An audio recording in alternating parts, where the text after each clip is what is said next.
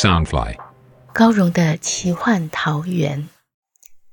武侠小说是华人独有的乌托邦世界，满足每个人的热血侠义、冒险乐趣与远大梦想。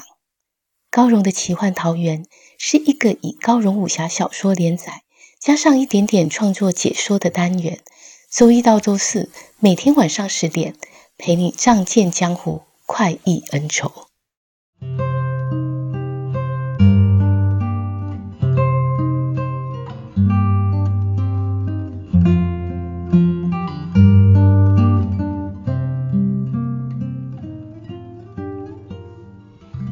欢迎来到高荣的奇幻桃源。大家好，我是高荣。今天要陪你聆听的是《残天阙》三十八集。月孤雁和风小刀进入了喜乐小城，看见一连串诡异的事件。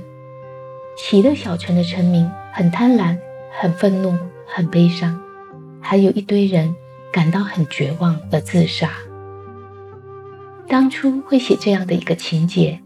是因为残天阙一开始动笔的时候是在二零零九年，而在前一年，也就是二零零八年，我们刚刚经历了一场世界级的金融风暴。年纪大一点的朋友可能会记得，就是雷曼兄弟一案。这桩金融风暴造成很多人家庭破碎，有人得到忧郁症，有人因为压力大而生病，甚至是自杀。我自己还有周围的人或多或少都受到了影响。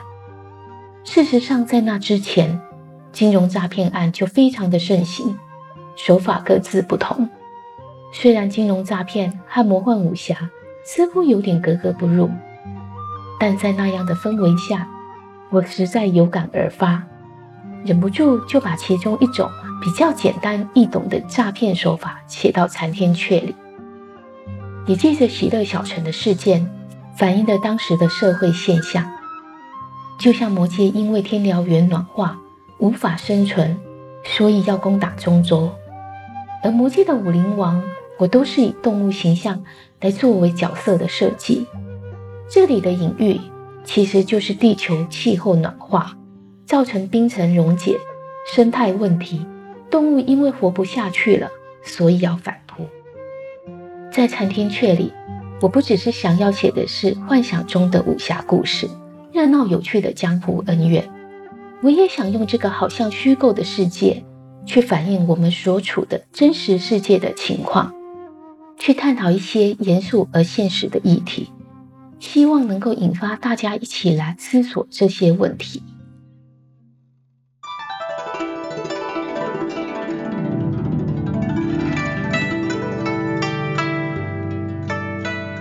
风小刀和陆逍遥潜伏在极乐楼的屋檐上，居高临下，四处探看。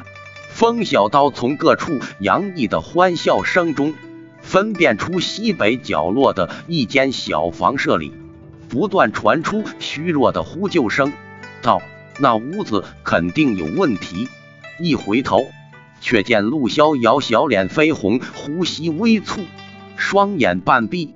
长长的睫毛轻轻颤动，月光映照下，就像个染了胭脂的玉瓷娃娃。风小刀心中暗笑，这小子向来养尊处优，竟养的这般细皮嫩肉，连极乐楼的姑娘也比不上。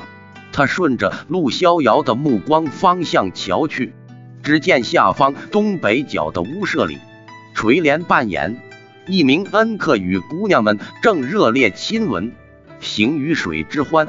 风小刀当时耳根子也红了，以手肘轻推陆逍遥，道：“快走吧。”陆逍遥心中正忐忑，未料被推了一把，竟重心不稳地摔下楼去。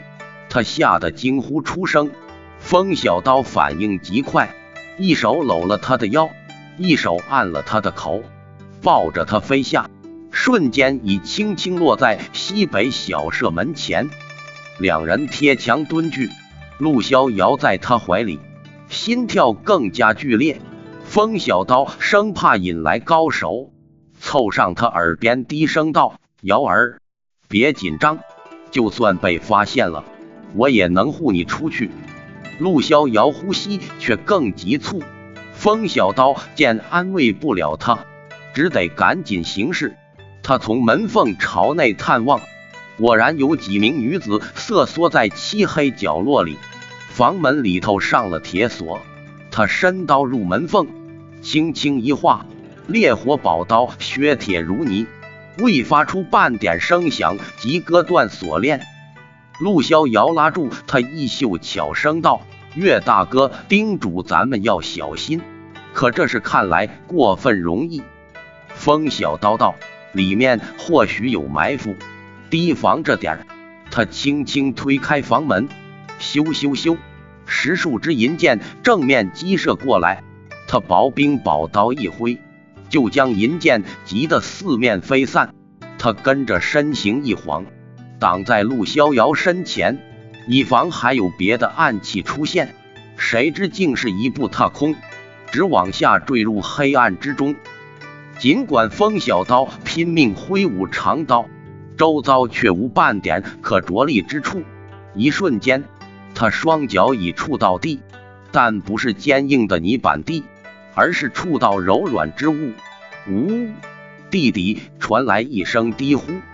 风小刀暗惊。原来下方还有人，他只这么一顿，待要弹身而上，已有庞然巨物当头照下，他只得赶紧俯身趴下。咔啦一声，竟是盒盖上锁，他就这么被关入巨盒之中。这一陷阱设得简单至极，却又意料之外。当来人全神贯注抵挡前方的伏敌时，却忘了脚下也会设有陷阱。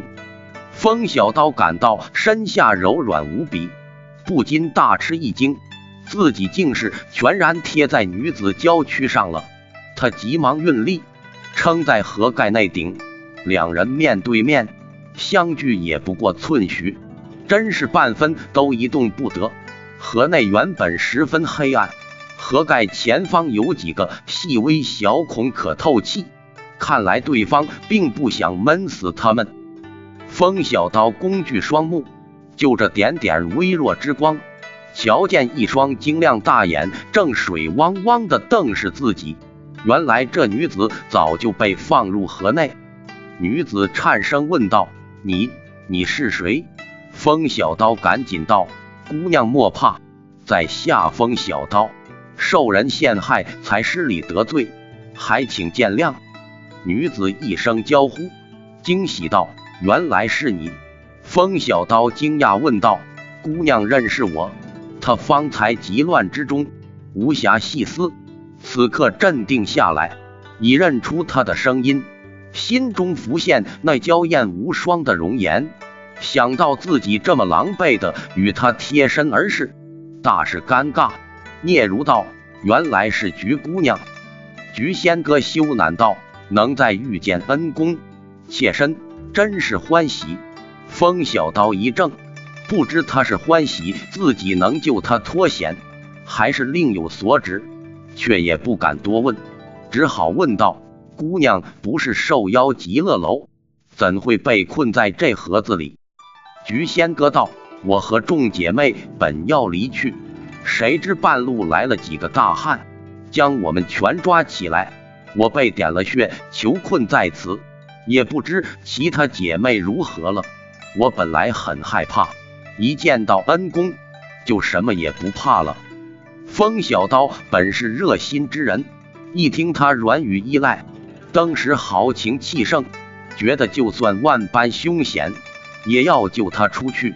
他伸手摸了巨盒材质，暗想这盒子虽坚固，应不敌薄冰之力。便说道：“姑娘放心，我们定能脱险出去。只是你莫再口口声声称呼我恩公，否则我浑身不自在，手脚就不利落，到时候连刀法也使不出来。”菊仙哥喜道：“我也觉得恩公姑娘的称呼是见外了些。那你说人家唤你什么才好？”他这么撒娇相问，立刻更拉近两人距离。风小刀一时无语相应，菊仙哥娇羞道：“你我几次相逢，都是这么亲近，不如我称你风大哥，你也唤我仙哥吧。他见风小刀沉默不答，害羞问道：“风大哥，你是不是讨厌我，才不肯唤人家一声仙哥？”风小刀舌尖似打了结，怎么也唤不出他的名字，尴尬道：“不，我我得专心劈开盒子。”菊仙哥扑哧一笑，双眸默默凝视着他，柔声道：“我和你说笑呢。”你总保护着我，又怎会讨厌我？他悠悠一叹，这世上再没有人像你对我这么好了。即使在漆黑之中，风小刀仍可感受到他春光明媚的风采。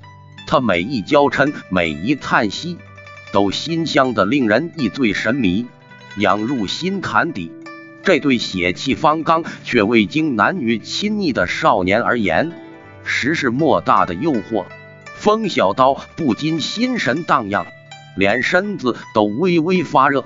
乍然间，小蝴蝶渲然欲泣的身影浮现眼前，他又想起陆逍遥的安危，暗骂自己真不应该，连忙运起上善清心咒，好让脑子清明，身子冰凉。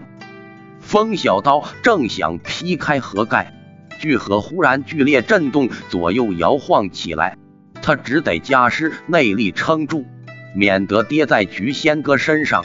他竖耳倾听，知道外面来了八个大汉，他们将巨盒抬起，不知要运往何方。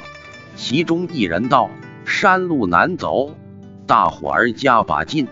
这回献上两个人，金神娘娘一定很高兴。”肯定会大大赏赐我们。风小刀对金神娘娘十分好奇，决定深入虎穴一探究竟，就暂时按兵不动，随他们而去。心中暗盼他们谈话时也能吐露露逍遥的情形，可众人并未提及。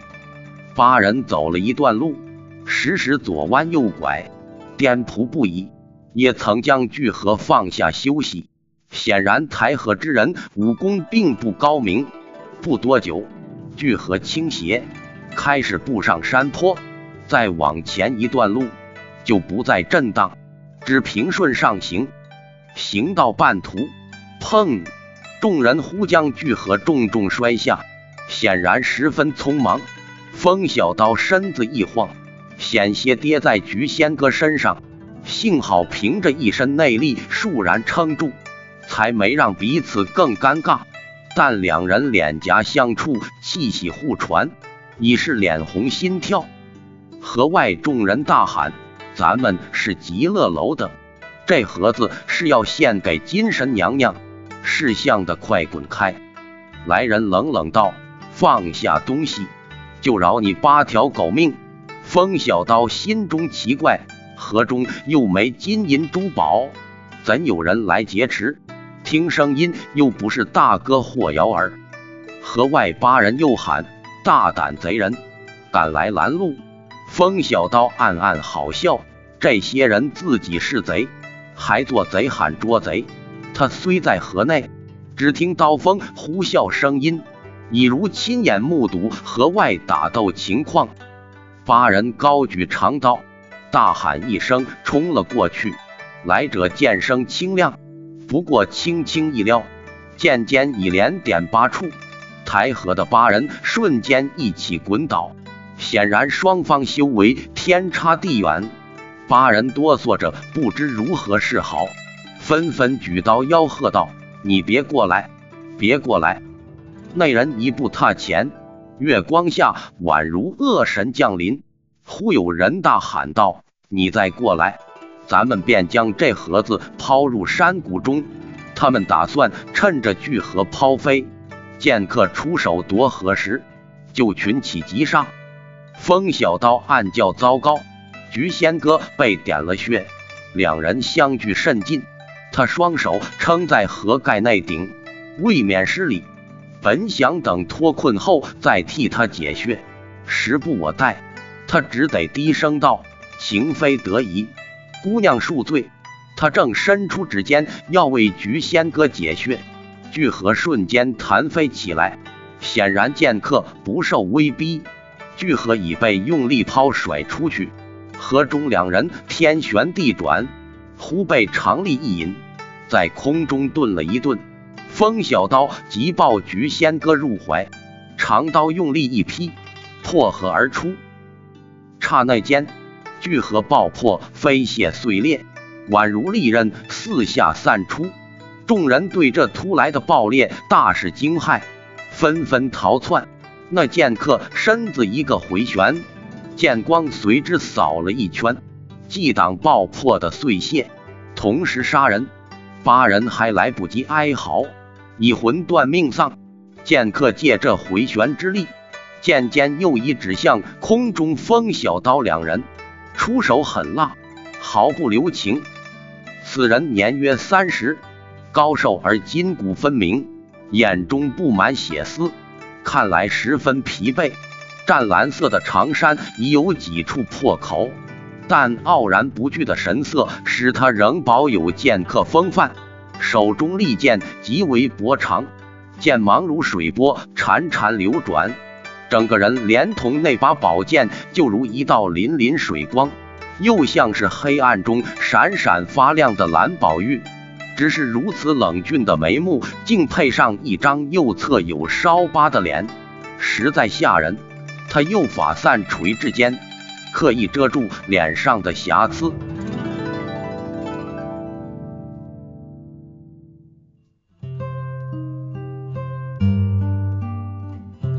风小刀和菊仙哥被困在一个巨河里。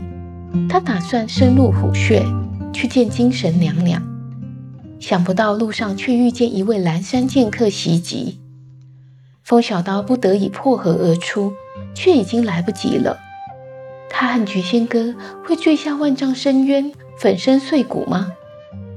蓝山剑客手中有一把水光粼粼的宝剑，如此厉害的剑法又是谁呢？欲知详情，请听下回分解。